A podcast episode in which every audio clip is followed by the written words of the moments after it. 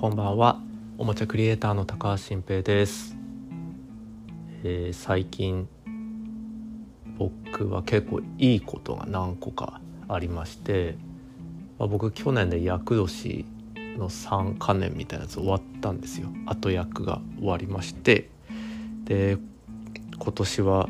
絶対にいい年になるだろうと思って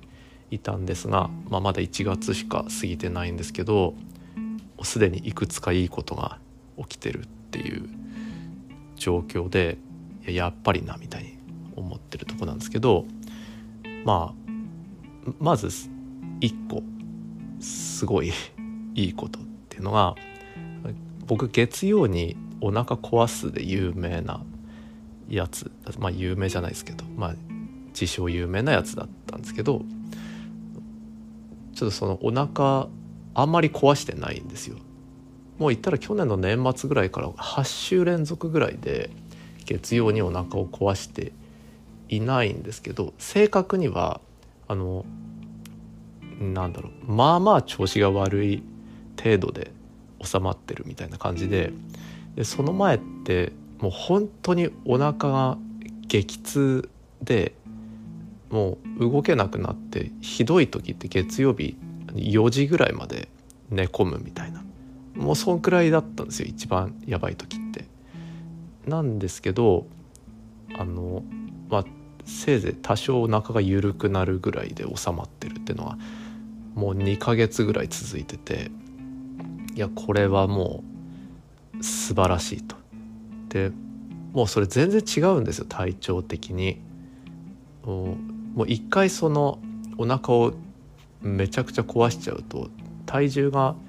本当に2キロぐらい落ちちゃうみたいなだからあの1週間頑張って健康に過ごそうとしても月曜の一撃で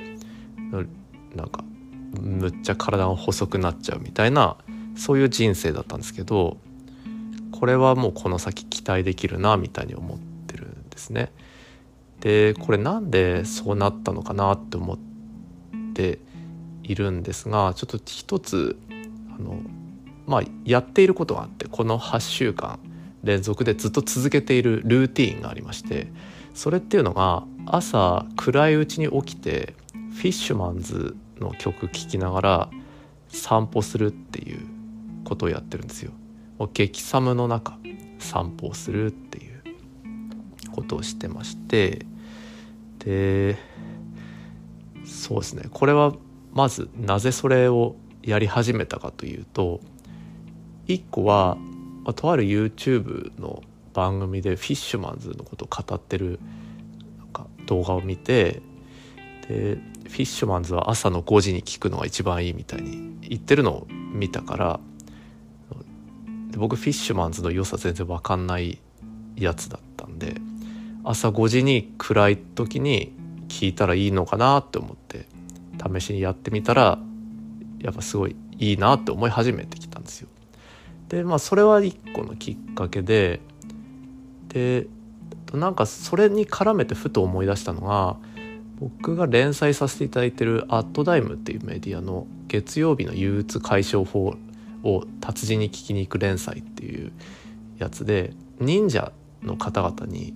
「月曜日どうしたらいいんですか?」って聞きに行ったっていう回がありまして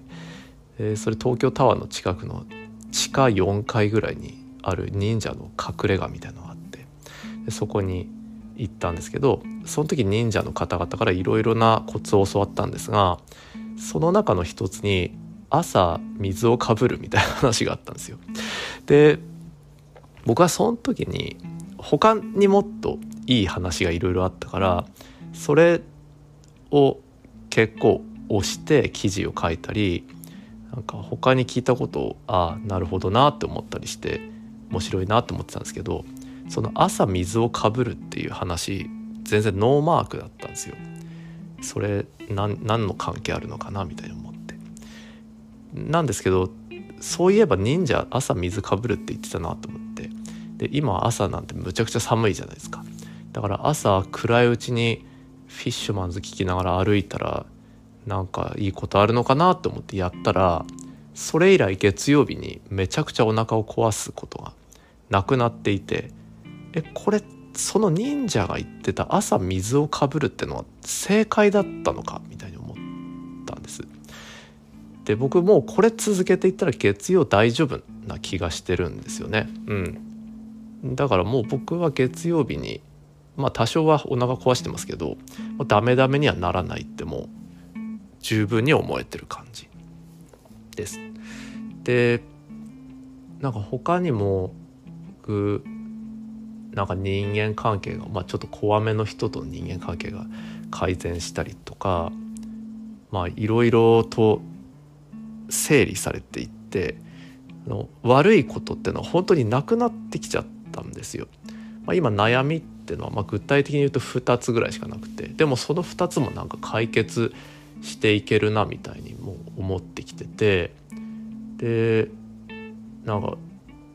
徐々に体力が衰えておじさんになってきてる事実はあるものの縄跳びもどんどん連続で飛べる記録が伸びていってるしなんかもういいことしかないと。まあ、仕事はねすごい忙しくてもう体痛いぐらい忙しいんだけどそれもずっとそうだから、うん、まあ急に来た悩みでもないんでうんまあいいその悩みでもないと。でやっぱなんか常々僕は悩みがないと人間ってのはおかしくなるっていう説を唱えてたんですけど悩みが、まあ、激減してきている状況にあってこれちょっとつまんない人間になるんじゃないかっていう恐れも抱いてるぐらいなんですよね。でまあただそれはちょっとあの言い過ぎというかまあ、僕なんぞはこれからどんどん変なことに巻き込まれていく気はするんであの、まあ、まあまあ今今だけはこう穏やかに過ごそうみたいに思ってるんですけど、まあ、でも穏やかに過ごしたいですよずっと。うん、でなんかそう慣れてきたと理由っていうのをちょっと自分なりに考えてたんですけど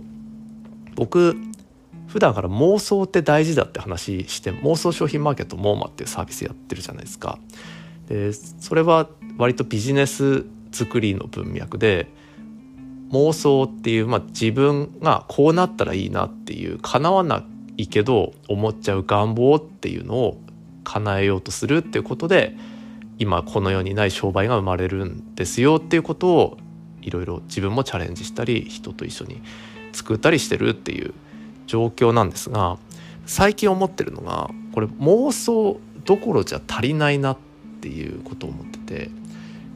で僕が今成功してる要因ってのはあのもう妄想を超えて盲信してるんだなって思ってきてるんですね。盲信ってのはあの妄想の盲にまあ信じるですよね。で意味としてあの訳も分からずに信じ込むことってあの辞書を引いたら書いてたんですけどそのワード面白いなって思ってでも僕は訳も分からずに本気で信じてることってのがいくつかあるんですよ。でで盲信できる人間ってむっちゃくちゃ強いなって思ってこう自分をよく評価してる今日この頃なんですがまず何を盲信してるかっていうと1個は僕なんか寿命120歳までこの先伸びるって盲信してるんですよね。絶対120ぐらいまで平均寿命伸びていっちゃうって思っててでそれがいいか悪いかの話は深いんで置いとくんですけどやっぱりまあだいぶ昔だったらもうこれ40超えてくるとこれいつまで生きられるんだろうみたいに思っちゃう時代もあったわけですよね。ただ今僕120まで生きちゃうように人間が進化して医療が進化してしまうっていうことを完全に盲信してるからおいあと80年あんのかいみたいな気持ちになってるんですよ。でそれはそれで仕事いつまで働くんだみたいに思うけど少なくともその死んでしまうみたいな寿命の恐怖っていうのはなくなっている完全になくなっている。でそれと合わせてもう一つ本気で盲信してるものっていうのが人間は生まれ変わるっていうことなんですよ。でそれ子供にそう言い聞かせてて子供があのねあのある時幼稚園ぐらいの時に死ぬの怖いとかって言ってこう泣いたり騒いだりした時期があってまあ誰でもあると思うんですそういうの。その時に「大丈夫だよ生まれ変わるだから」ってでいいことしてたら本当に家族ってもう一回であの同じ感じで生まれ変わって近くで一緒に過ごすんだよみたいなお話を聞かせてたんですね。でそれ毎晩毎晩聞かせてたら僕がそれ盲信し始めちゃって本当に。でいや人間って